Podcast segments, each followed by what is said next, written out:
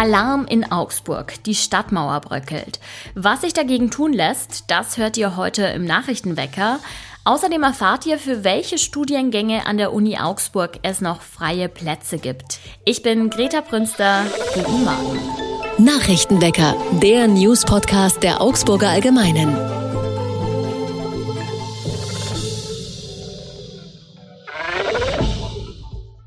Die Augsburger Stadtmauer wird zunehmend zum Problemfall, denn sie bröckelt immer weiter. Am Schwedenweg beim Steinernen Mann hat die Stadt die Mauer schon auf einer Länge von etwa 30 Metern mit einem Schutznetz versehen. Das soll verhindern, dass Mauerbrocken runter auf die Straße fallen. Doch das ist längst nicht die einzige Problemstelle. Die Sanierung des seit Jahren gesperrten Abschnitts an der Tomstraße, die wird sich noch weiter hinziehen. Und auch wenn die Mauer jetzt erstmal gesichert ist, muss etwas getan werden, denn der Verfall der Substanz, der schreitet voran. Allein für das kommende Jahr sind laut Augsburger Baureferent Gerd Merkle um die 450.000 Euro nötig, um einen Mauerabschnitt richtig zu sanieren sanieren. Man müsse Steine austauschen und die Fugen neu vermörteln. Falls das Geld nicht zusammenkomme, werde man großflächig sichern müssen. Also im Klartext, dann reicht ein Netz nicht mehr, sondern es wird abgesperrt. Die erhaltenen Reste der Augsburger Stadtmauer machen schon seit Jahren Probleme. Ursprünglich war die Mauer verputzt und so vor Witterung geschützt, aber der Putz ist über die Jahrhunderte verloren gegangen und seitdem sind die Mörtelfugen anfällig für Regenwasser. Es treiben wieder vermehrt Betrüger ihr Unwesen in Augsburg. Die Polizei geht davon aus, dass besonders Betrugsanrufe sehr stark zugenommen haben. Genau beziffern lässt sich das nicht, weil viele Opfer die Anrufe erkennen und dann einfach auflegen. Und die, die drauf reinfallen, das sind häufig ältere Menschen, die schämen sich dann dafür und zeigen den Fall deshalb manchmal gar nicht an. Im Jahr 2021 wurden in der Region Augsburg und Nordschwaben etwa 1000 Betrugsanrufe bei der Polizei gemeldet. In 14 Fällen waren die Täter erfolgreich und erbeuteten insgesamt mehr als 400.000 Euro. Für dieses Jahr sei bereits jetzt klar, dass es deutlich mehr Fälle seien, auch wenn es noch keine Zahlen gibt. In vielen Fällen suchen die Täter im Telefonbuch gezielt nach älter klingenden Namen oder nehmen sich bestimmte Viertel vor, in denen viele viele Seniorinnen und Senioren wohnen.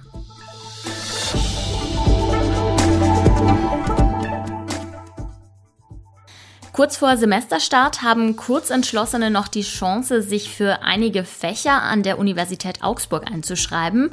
Freie Plätze gibt es zum Beispiel noch in den Bachelorfächern Betriebswirtschaft, Erziehungswissenschaft, Rechtswissenschaft, Sozialwissenschaften und Wirtschaftsinformatik.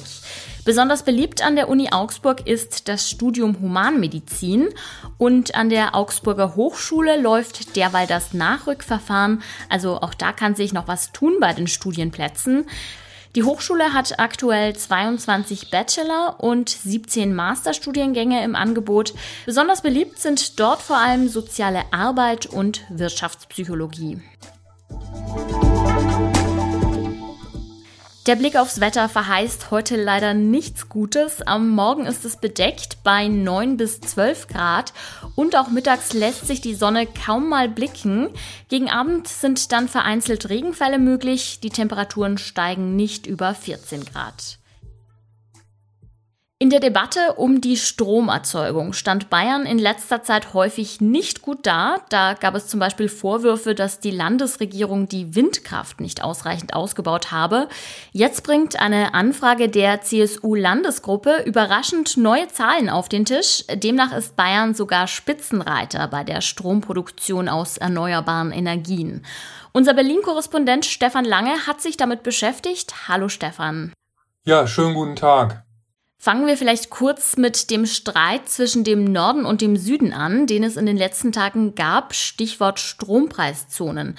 Worum ging es denn da?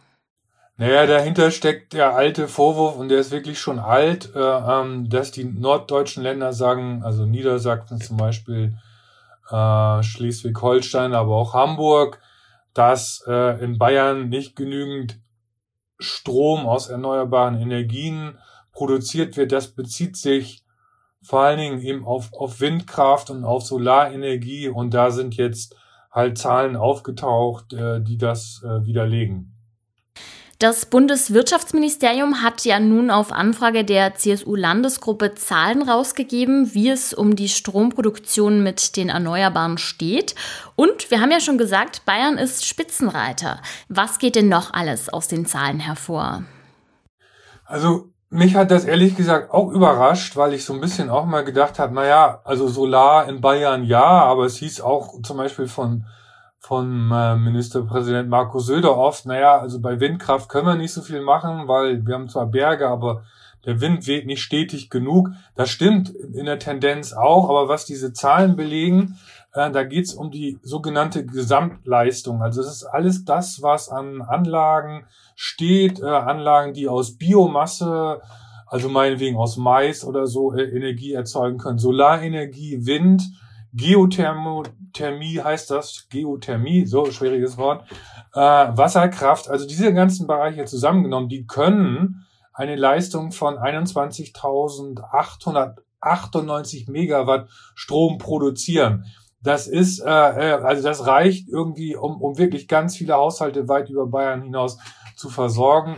Und Gesamtleistung heißt einfach, das ist die Nennleistung. Also die können das das ist aber nicht zwingend auch das, was dann am Tag oder im Jahr produziert wird. Das ist wie bei so einem Auto. Wenn das 300 Sachen fahren kann, dann fährt man die ja nicht ständig, sondern mal sind es dann halt nur 250. Und vielleicht noch eine Zahl dazu.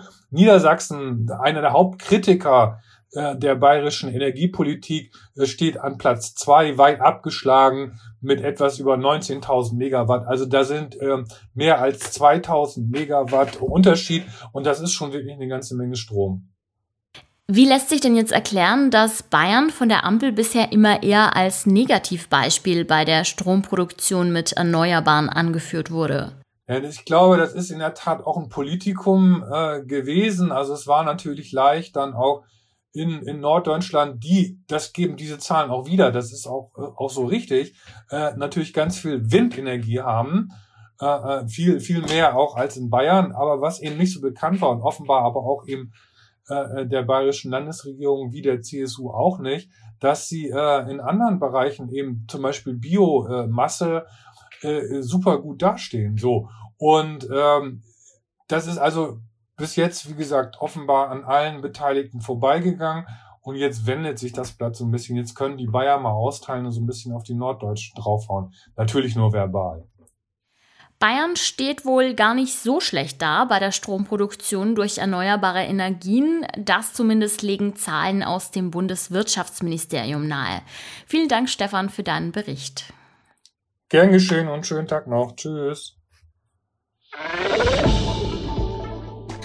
Und auch das ist heute noch wichtig. Italien hat gestern ein neues Parlament gewählt, nachdem das breite Regierungsbündnis von Mario Draghi gescheitert war.